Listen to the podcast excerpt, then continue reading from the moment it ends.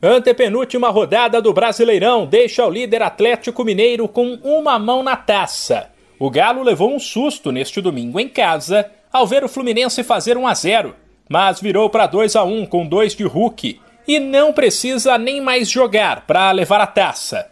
Basta que o Flamengo, que não atuou no fim de semana pelo Brasileiro por conta da final da Libertadores, perca ou empate com o Ceará na terça-feira. Além do Galo, outro time que se deu bem foi o Corinthians.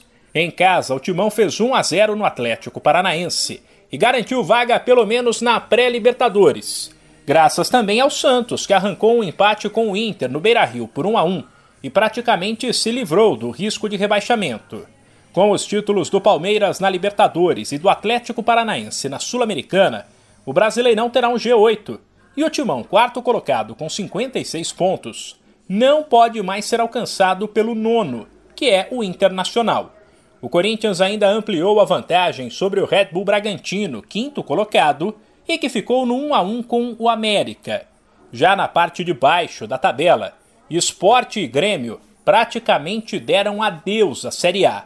Os dois times que estão na zona de rebaixamento perderam confrontos diretos. O Leão foi derrotado pelo São Paulo por 2 a 0 e o tricolor gaúcho levou 3 a 1 do Bahia. O Bahia é o primeiro time fora do Z4 com 40 pontos, contra 36 do Grêmio e 33 do Esporte, que somam uma partida a mais que os baianos.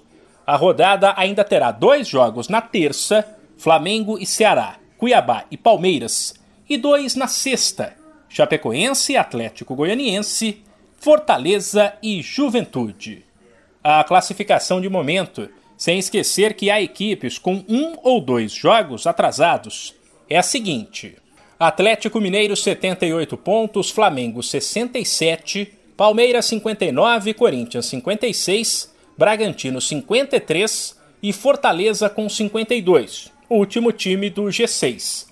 Depois o Fluminense tem 51, o Ceará fecha o G8 com 49 e aí vem Inter 48, América e Santos com 46, São Paulo 45, Cuiabá 43, Atlético Paranaense 42, Atlético Goianiense 41, Bahia com 40, Juventude também com 40, mas dentro da zona de rebaixamento. E depois vem Grêmio com 36, Esporte com 33 e a Chapecoense já rebaixada tem 15 pontos.